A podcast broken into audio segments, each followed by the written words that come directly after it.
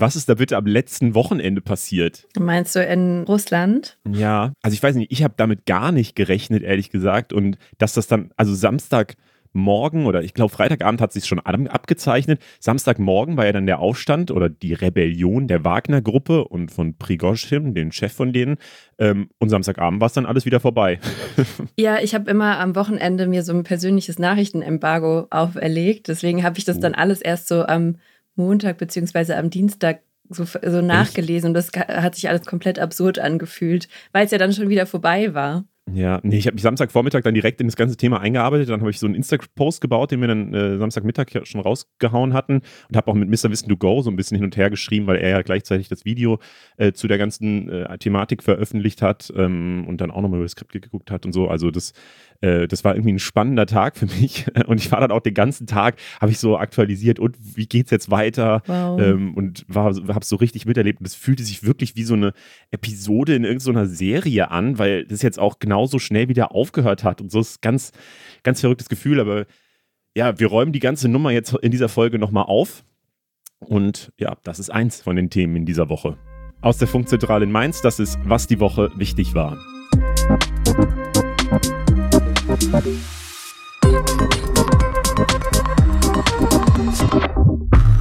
Hi, ich bin Leo Braun. Und ich bin Berit Ström. Wir sprechen diese Woche über den AfD-Sieg bei den Landratswahlen im thüringischen Sonneberg. Wie das passieren konnte, fragen wir die Leipziger Journalistin Antoni Rietschel. Außerdem gucken wir uns vor allem diese Gruppe Wagner nochmal an, weil was ist das überhaupt für eine Gruppe? Nikolas Holl hat zu denen genauestens recherchiert. Er ist von unserem Auslandsformat Atlas und erzählt, äh, ja, was man über diese Privatarmee aktuell eigentlich alles weiß. Und damit starten wir in die Folge rein und gucken, was am meisten gegoogelt wurde. 100.000 Google-Suchanfragen oder mehr hatte diese Woche Madonna. Die musste nämlich ihre Welttournee verschieben, weil sie mit einer schweren bakteriellen Infektion im Krankenhaus auf der Intensivstation war.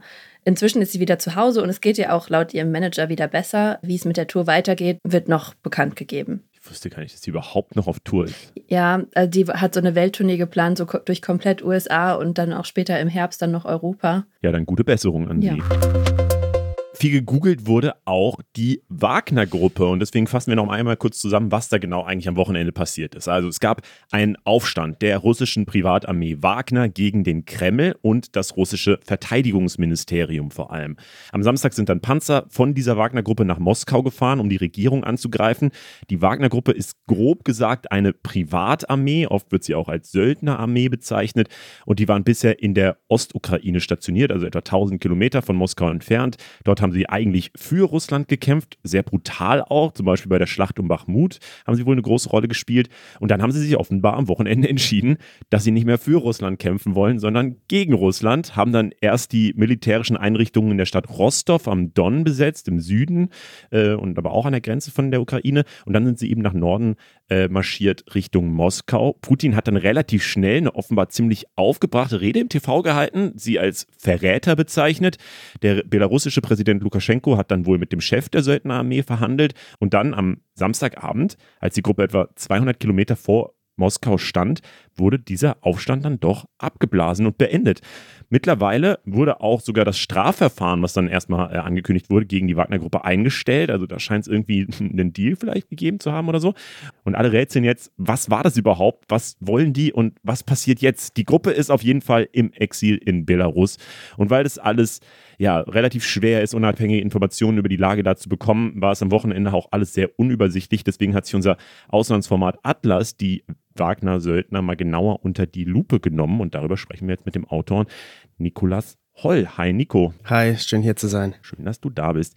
Ja, diesen Namen Wagner-Gruppe, den hören wir jetzt spätestens seit Februar 2022 eigentlich immer mal wieder, wenn es ja um den Ukraine-Krieg geht.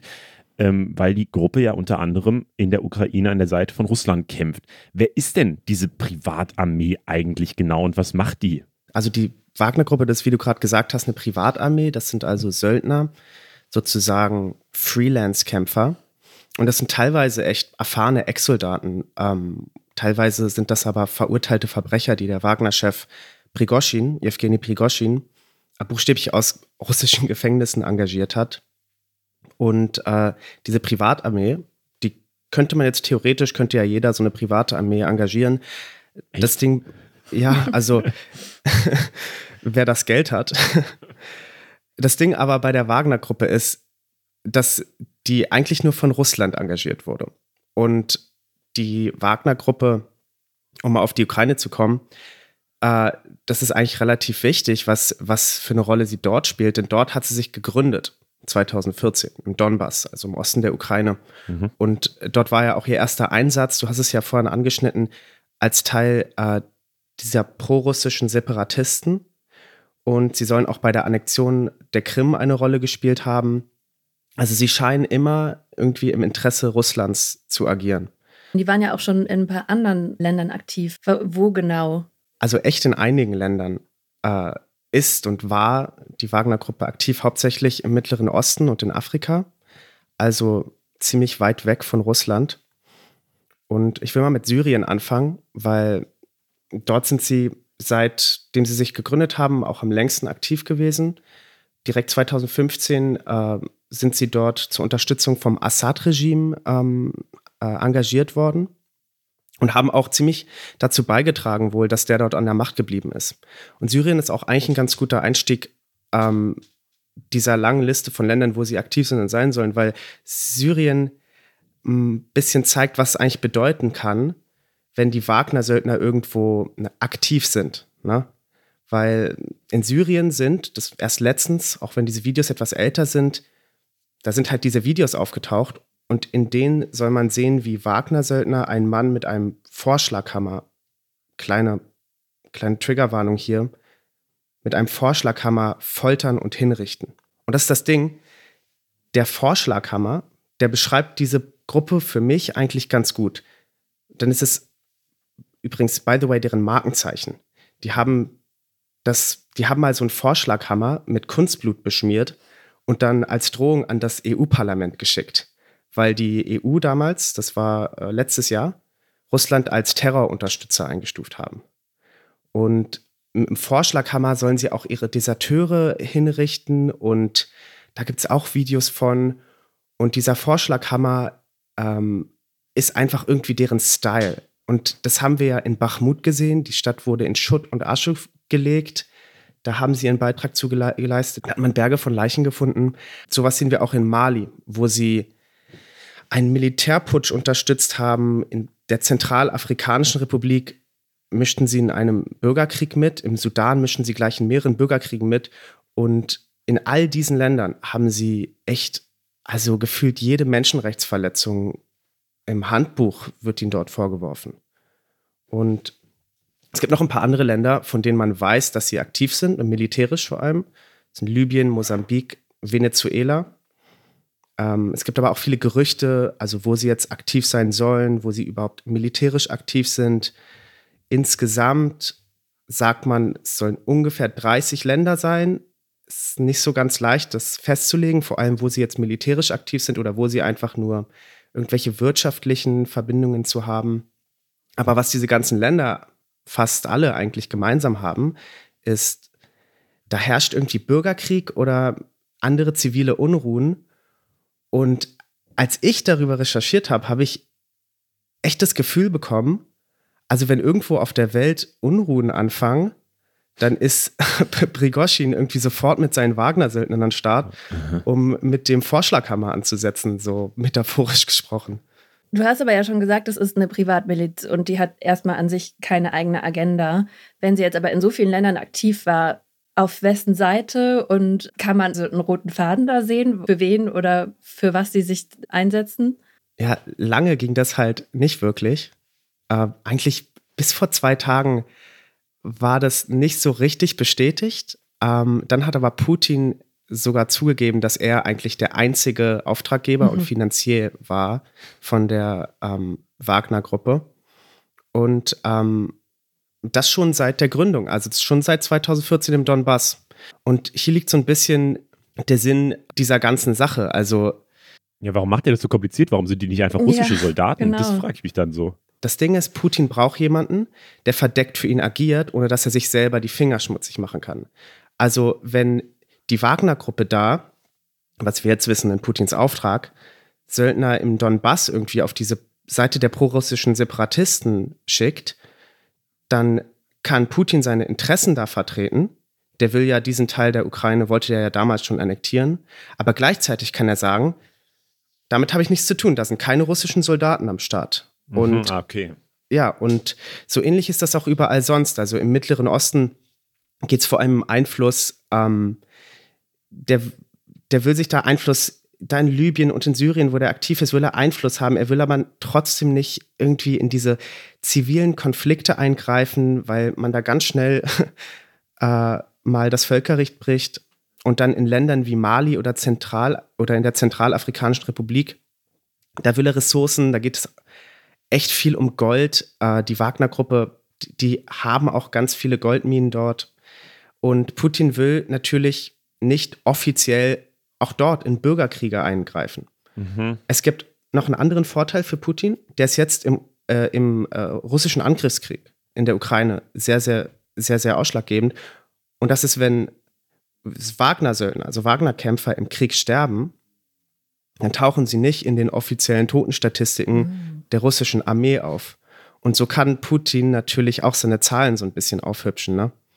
Und das ist halt, und das ist der Sinn der Wagner-Gruppe, das ist einfach ein geheimes, mittlerweile hat das ja zugegeben, aber bis vor kurzem war das ein geheimes Werkzeug von Putin, um seine, um die russischen Interessen durchzusetzen. Und das, ich mag diesen Vergleich, das teilweise mit dem Vorschlaghammer. Ich meine, äh, die Wagner-Söldner werden auch Putins Bluthunde genannt. Ne?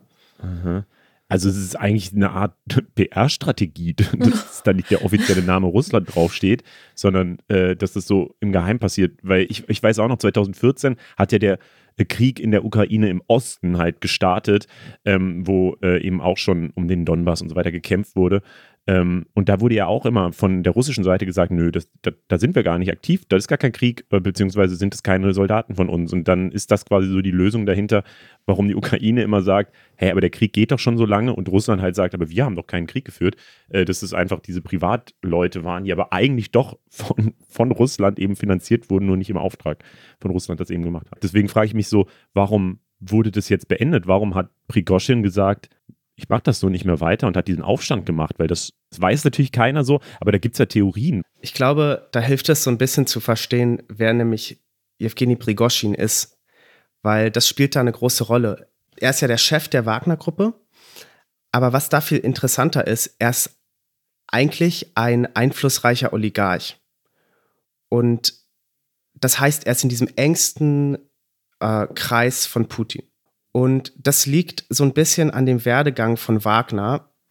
Und ich würde ihn jetzt mal gern ganz kurz äh, seinen Lebenslauf irgendwie äh, aufzeigen, weil das, das, Ja. das hilft dabei zu verstehen, warum Wagner jetzt da in dieser Position ist, in der er ist. Mhm. Denn Wagner, das, das ist einer, der hat sich irgendwie da in diese Position so hochgekämpft. Der war erst ein verurteilter Verbrecher, der war wegen Raubs und Betrugs, meine ich, im Knast für fast zehn Jahre. Und dann ist er rausgekommen, hat einen Hotdog-Stand aufgemacht, äh, das zu einer Kette entwickelt, dann später Luxusrestaurants aufgemacht. Und in so einem Restaurant hat er dann Putin kennengelernt, eine Freundschaft aufgebaut und wird ja auch Putins Koch genannt. Und diese Freundschaft, die hat sich ja für den mega gelohnt. Und der hat angefangen, für sein Gastrobusiness so Staatsaufträge zu bekommen, Catering zu machen für Schulen und vor allem fürs Militär. Und dadurch ist er super, super reich geworden und halt ein Oligarch. Und somit hat Putin ihn so ein bisschen erschaffen, ne? ihn so ein bisschen von sich, kann man sagen, abhängig gemacht. Er war sein, sich, ein, sein Erfolgsgarant. Und äh, später hat dann Prigoschin dann im Auftrag von Putin, ist ja mittlerweile, kann man stark davon ausgehen, halt die Wagner-Gruppe mitgegründet, diese Söldnerarmee. Und äh, das ist jetzt das Ding. Also, wenn man Theorien darüber machen will, warum Prigoschin das jetzt gemacht hat, warum das passiert ist, das ist jetzt schwer zu sagen, aber vor dem Hintergrund von Prigoschins Lebensgeschichte eigentlich, da kann man, da haben auch Beobachter schon einige Zusammenhänge gefunden. Also zwischen dieser Position, die Prigoschin hatte in Putins engsten Kreis. Mhm. Also Putin hat ja diesen engen Machtkreis, diese Machtgarantie, er hat sich ein Netzwerk geschaffen von all diesen mächtigen Personen in Russland und sie von sich abhängig gemacht. Und damit hat er seine Macht im Land auch bisher ziemlich zementiert. Und Prigoschin ist einer von diesen. Und jetzt kann so ein bisschen gemutmaßt werden, dass Putin sich mit Prigoschin so eine Art Monster erschaffen hat, ihn zu mächtig gemacht hat und dann die Kontrolle über ihn verloren hat. So ein bisschen wie, ne, wie Frankensteins Monster. Und jetzt ist Prigoschin einfach so mächtig geworden durch Putins Unterstützung über all diese Jahre, dass da die Theorie ist, dass er sich so ein bisschen von Putin lösen möchte und einfach seine eigenen politischen Machtbestrebungen entwickelt hat. Also, dass er sich denkt, wozu brauche ich den noch?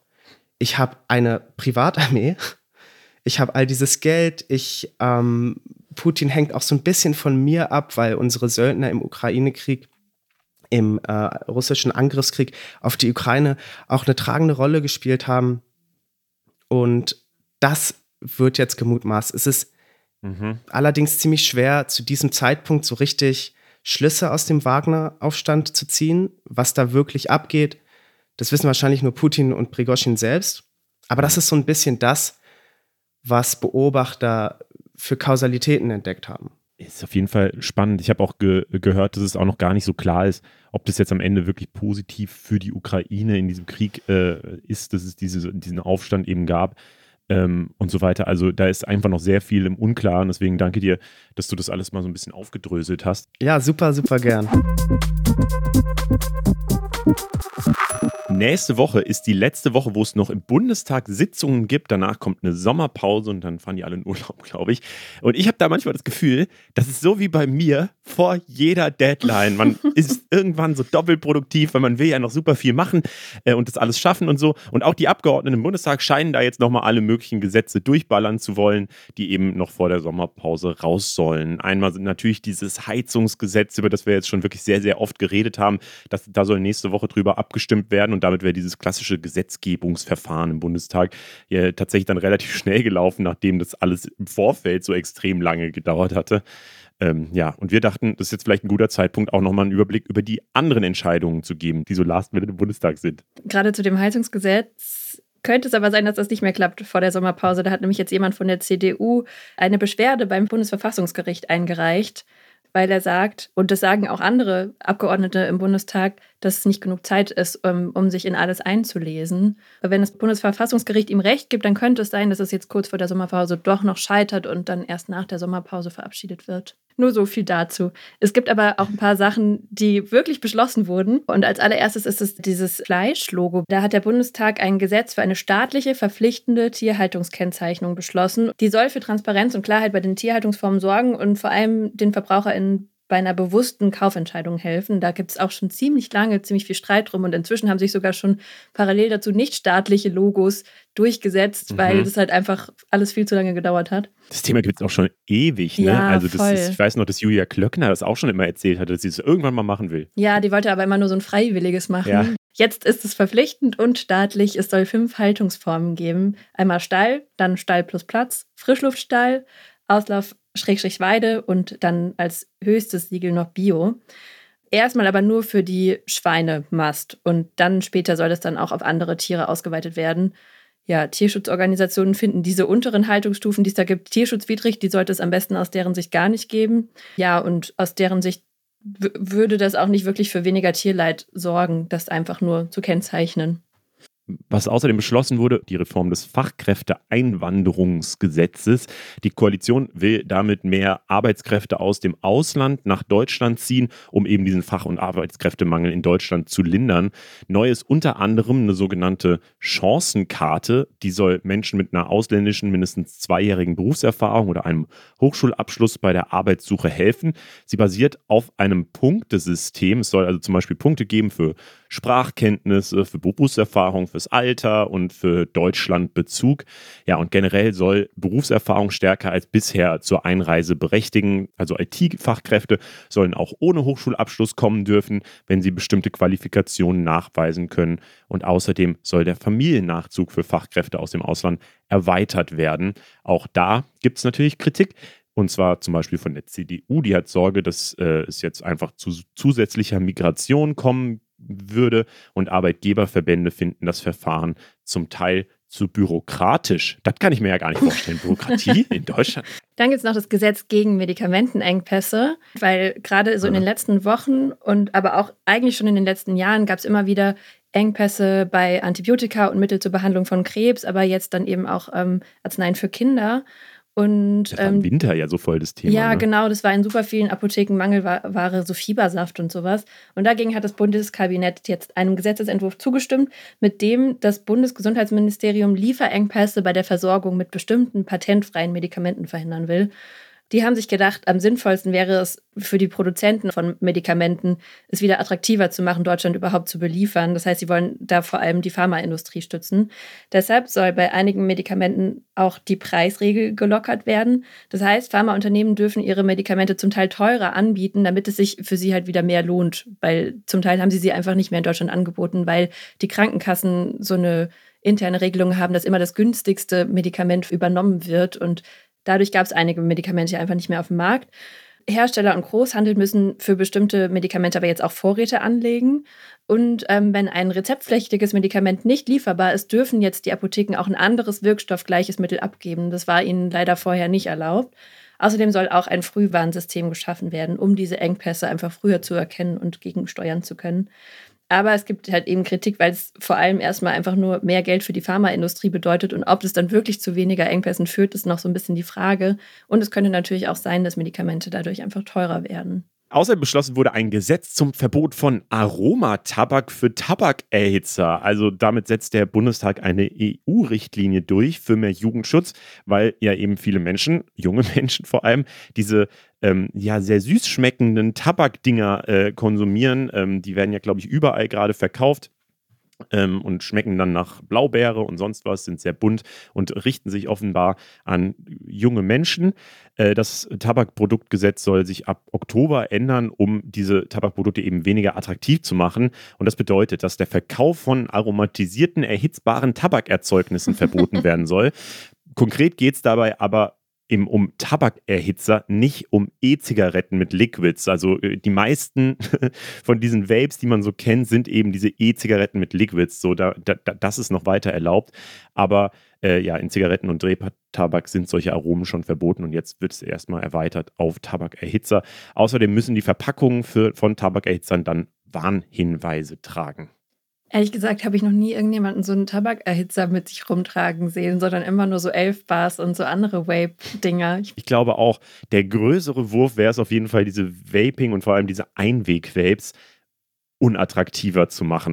Jo, das waren die Gesetze, die jetzt so ganz am Ende von der Sommerpause beschlossen wurden. Falls nächste Woche noch was Überraschendes kommt oder so, werden wir natürlich auch noch mal drauf gucken. Ja, wir bleiben natürlich am Heizungsgesetz dran. Klar, das Heizungsgesetz ist unser Thema. Es gab eine Razzia beim Erzbistum in Köln in Sachen Kindesmissbrauch in der katholischen Kirche. Da ermittelt die Polizei ja schon länger gegen Kardinal Wölki, der ist Erzbischof von Köln. Und ihm wird vorgeworfen, Fälle von sexuellem Missbrauch jahrzehntelang vertuscht zu haben. Jetzt hat die Polizei Gebäude des Erzbistums Köln durchsucht. Die Polizei hat einfach frühmorgens geklingelt vor laufenden Kameras und Wölki höchstpersönlich hat die Tür aufgemacht. Bei der Razzia geht es jetzt nicht direkt um die Vorwürfe gegen ihn, sondern um Meineid, also um Falschaussagen vor Gericht. Denn im März gab es einen Prozess gegen einen Priester, der jahrzehntelang Jugendliche und Kinder sexuell missbraucht haben soll. Der hat im Erzbistum Köln gearbeitet geleitet und wurde 2017 sogar von Wölki befördert. Beim Prozess hat dann Wölki ausgesagt, bei der Beförderung nichts von dem sexuellen Missbrauch zu wissen. Aber seitdem ist ein vermeintlich persönlicher Brief von Wölki aufgetaucht, veröffentlicht vom WDR. In dem Brief an den Vatikan schreibt der Kardinal ganz genau, was dem Priester vorgeworfen wird. Und das Problem ist eben, der Brief ist von 2018, also fünf Jahre vor dem Prozess. Und jetzt sucht die Polizei konkret nach dem Original dieses Briefes, weil es ja eben beweisen würde, dass das doch alles gewusst hätte und dann eben vor Gericht falsch ausgesagt hätte. Wölki bestreitet das alles und hat jetzt selbst Anzeige wegen Verletzung des Dienstgeheimnisses erstattet, weil jemand vermeintlich die Presse über die Durchsuchung informiert habe.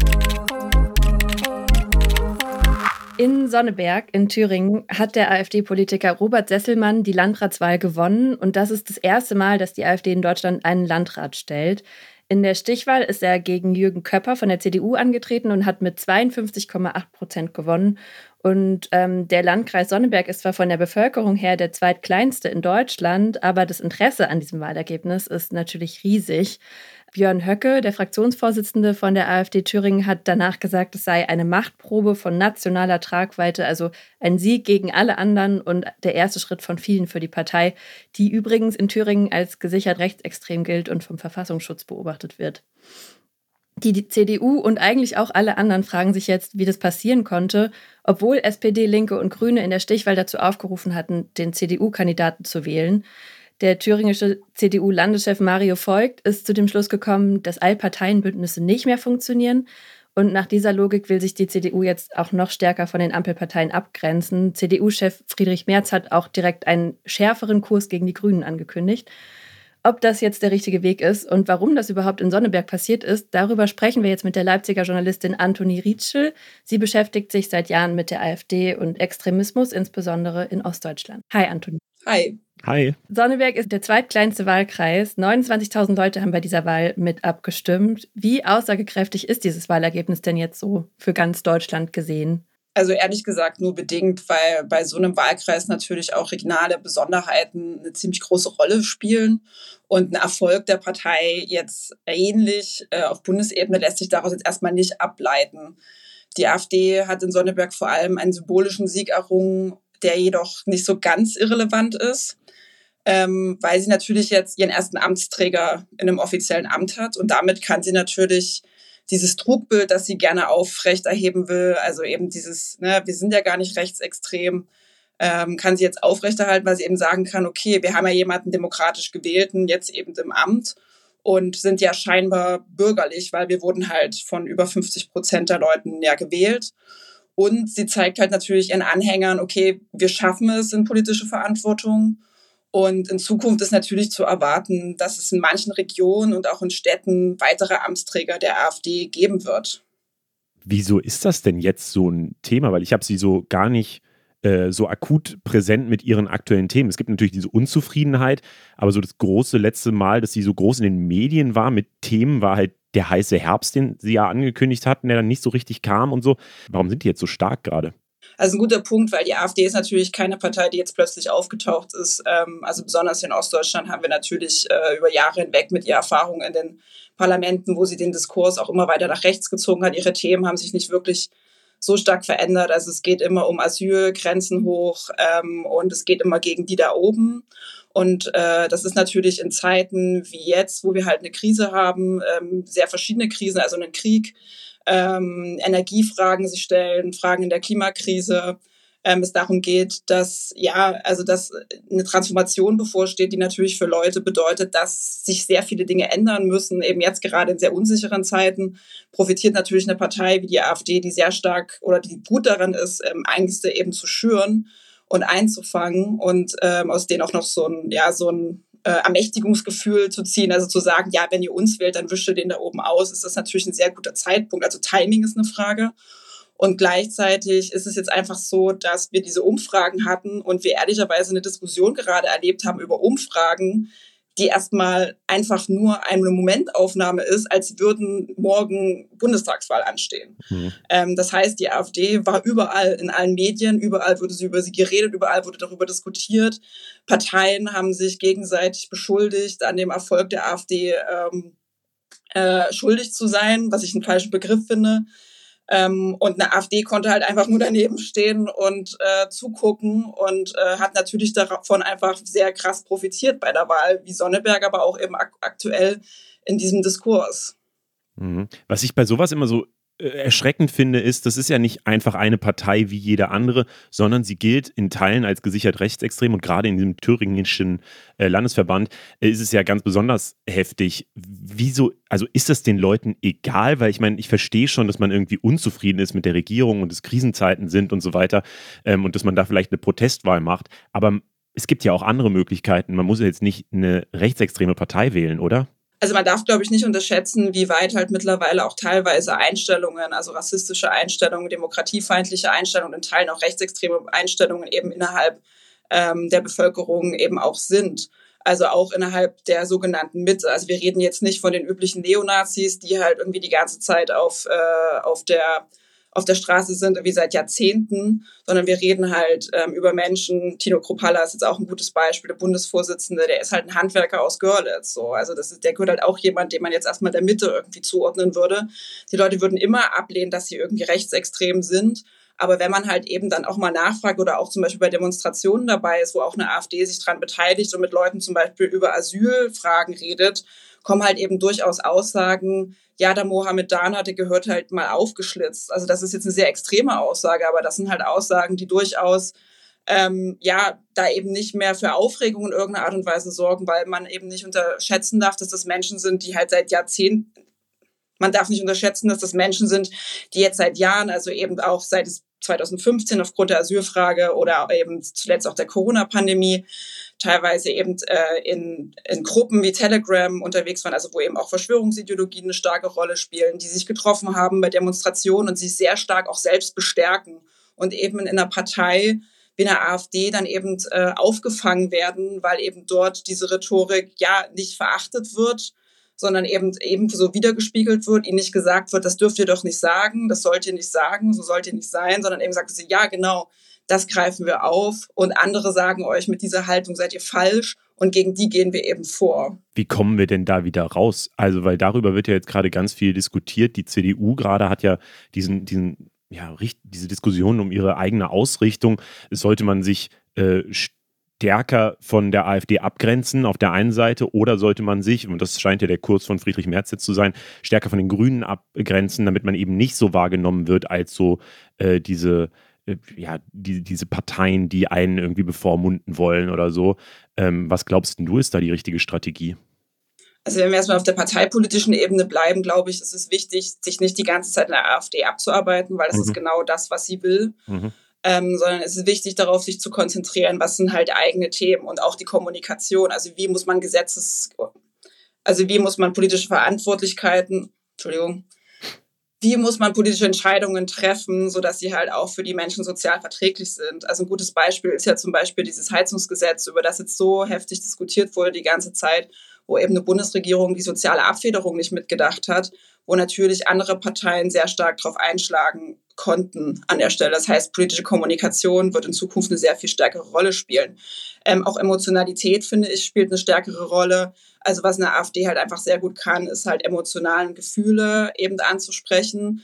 Ich glaube, auch Parteien können sich da in gewisser Weise nicht was abgucken, aber sollten vielleicht auch Gefühle mitdenken und Emotionen und auch in der Richtung vielleicht stärker argumentieren in, in Zukunft oder auf die Menschen zugehen. Ähm, bezüglich auf die CDU kann Herr Merz natürlich sagen, dass er sich stärker von den Grünen abgrenzen möchte. Das ist ja auch richtig in einem Streit zwischen Parteien.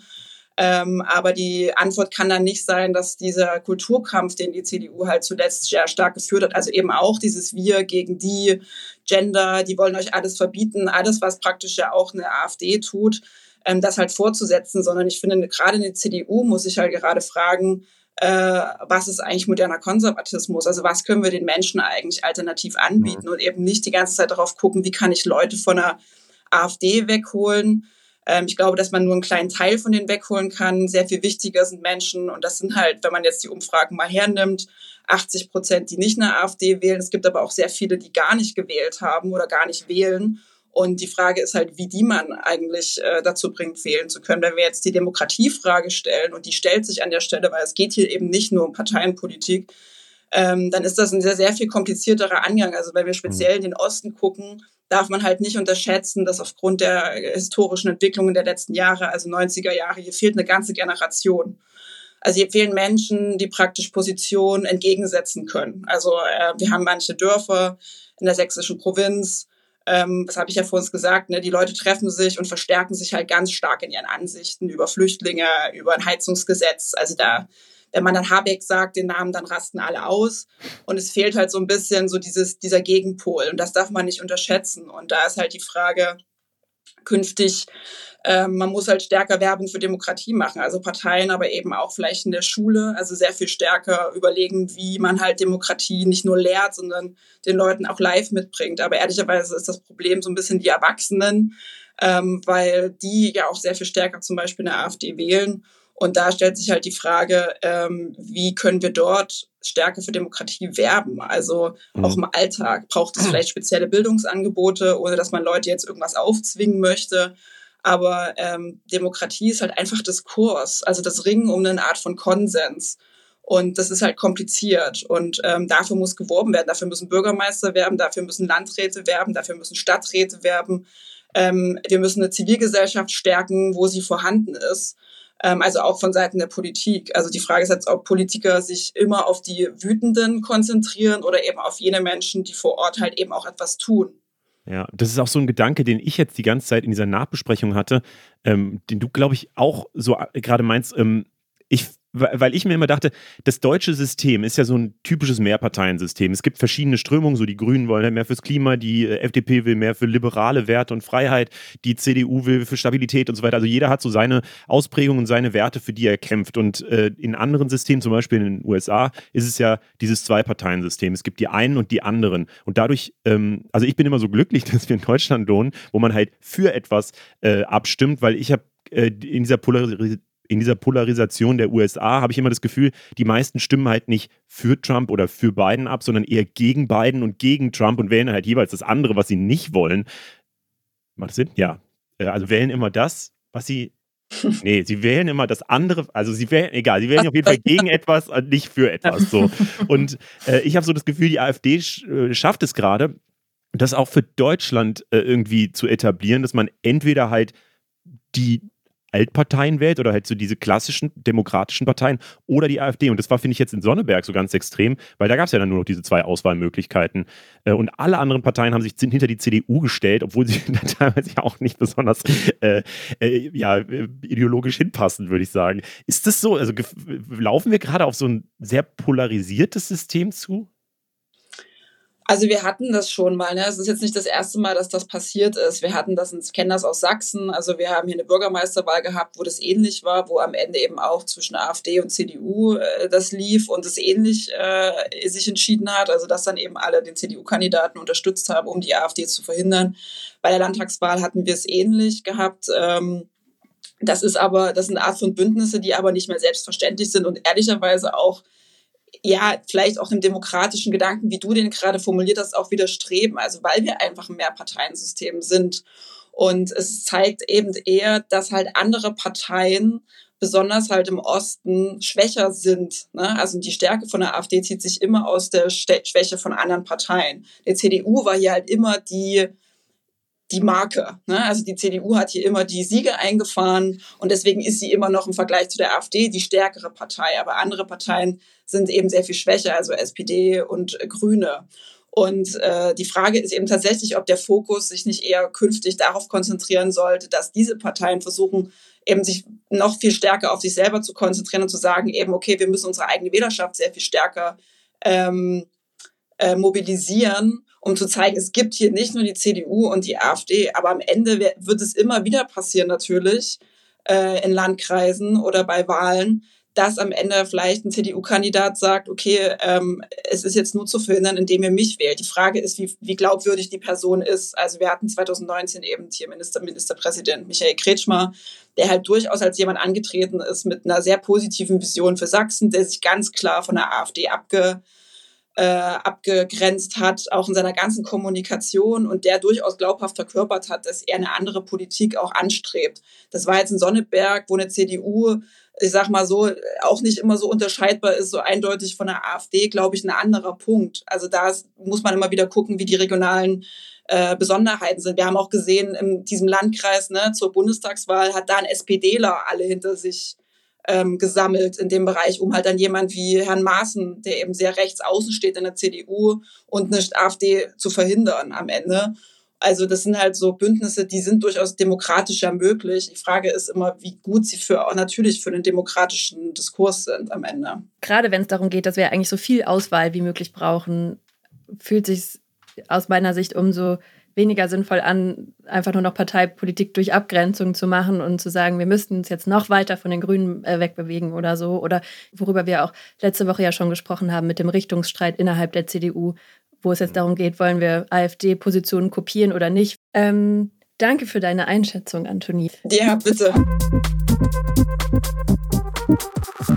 Am Dienstagmorgen wurde in einem Pariser Vorort der 17-jährige Nael bei einer Verkehrskontrolle von der Polizei erschossen und seitdem gibt es in richtig vielen Städten in Frankreich sehr gewaltsame Proteste inklusive Plünderungen und sogar Feuern. Durch die Presse ging erstmal unhinterfragt die Version von der Polizei. Also das Auto wollte fliehen und hätte fast einen der zwei Polizisten überfahren, der vom Auto stand und der musste dann aus Notwehr auf Nael schießen, der ohne Führerschein gefahren ist. Also das war die Version der Polizei. Aber kurz danach kamen dann Videos raus, die dieser Version eigentlich ziemlich widersprechen. In dem Video sieht man nämlich, dass das Auto zwar wirklich vor der Verkehrskontrolle fliehen wollte, aber die zwei Polizisten standen neben dem Auto und das fliehende Auto war für die eigentlich überhaupt gar keine Gefahr. Und der eine Polizist steht da auch schon mit gezogener Waffe und man hört, wie er Nael mit einer Kugel in den Kopf droht. Als das Auto dann versucht abzuhauen, schießt er einmal durchs Fenster. Und beide Polizisten sind jetzt in U-Haft, gegen sie wird ermittelt.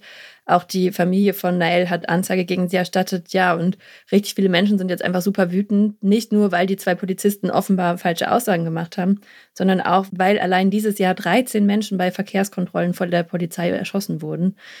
Ein Gesetz von 2017 erlaubt es der Polizei nämlich tatsächlich in solchen Fällen ihre Waffe zu nutzen, aber halt eigentlich nur, wenn ihr Leben dann auch wirklich in Gefahr ist. Und das war es zumindest in der Videoversion nicht. Und inzwischen haben sich die Proteste sogar schon auf Belgien ausgeweitet. Also sind vor allem junge Leute, die da protestieren. Also ich habe schon Vergleiche gehört zu George Floyd und Black Lives mhm. Matter, so, weil äh, das ja auch Polizeigewalt gegen halt Minderheiten mit möglicherweise einem ja, vielleicht rassistischen Motiv, das weiß man natürlich nicht.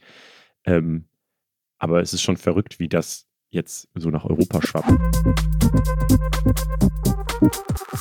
Diese Woche wurde zum ersten Mal ein Bericht über antimuslimischen Rassismus veröffentlicht. Der kommt von der Allianz gegen Islam und Muslimfeindlichkeit Claim heißt die und äh, ist gefördert vom Bundesfamilienministerium.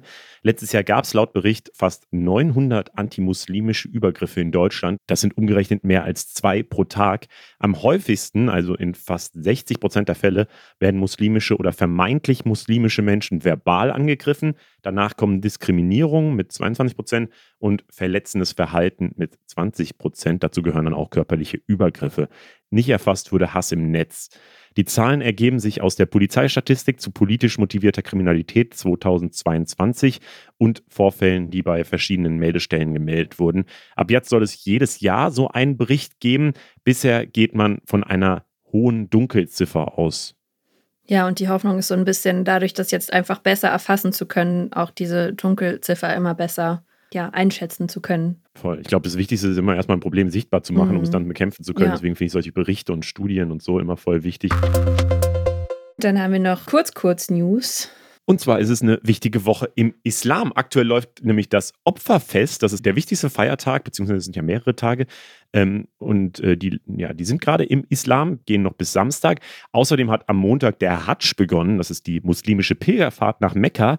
Die geht eine Woche lang bis zum 1. Juli. Mekka ist eine der heiligen Städte des Islam und liegt in Saudi-Arabien.